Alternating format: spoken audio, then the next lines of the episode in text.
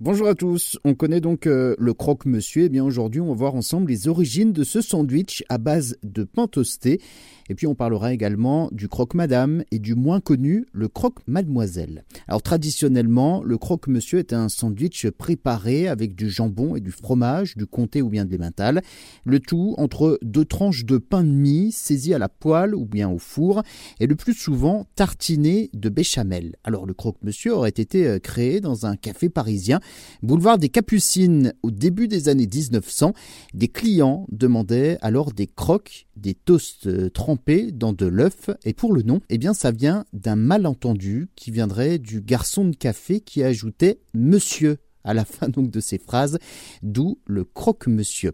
Et puis le croque-madame alors. Eh bien, le croque-madame est une version de croque-monsieur avec euh, un petit plus. Il est recouvert donc d'un œuf au plat. Il existe euh, même un croque-mademoiselle, plus léger, celui-ci que ses deux parents. Il est également composé des traditionnelles tranches de pain de mie. Et entre elles, on retrouve des fromages à tartiner, de la ciboulette, du concombre et de la salade.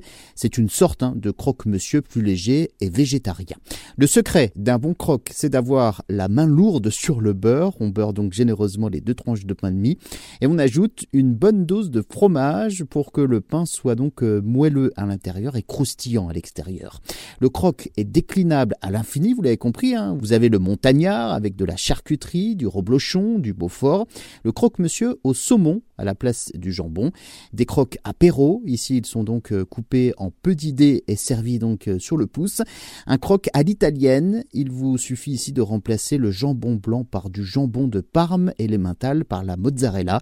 Les croques monsieur végétarien, épinards, avec du fromage et de la béchamel.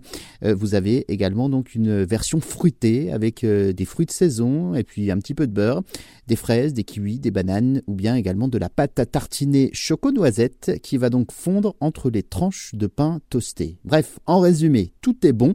C'est donc déclinable à l'infini. Il faut juste laissez glisser votre imagination.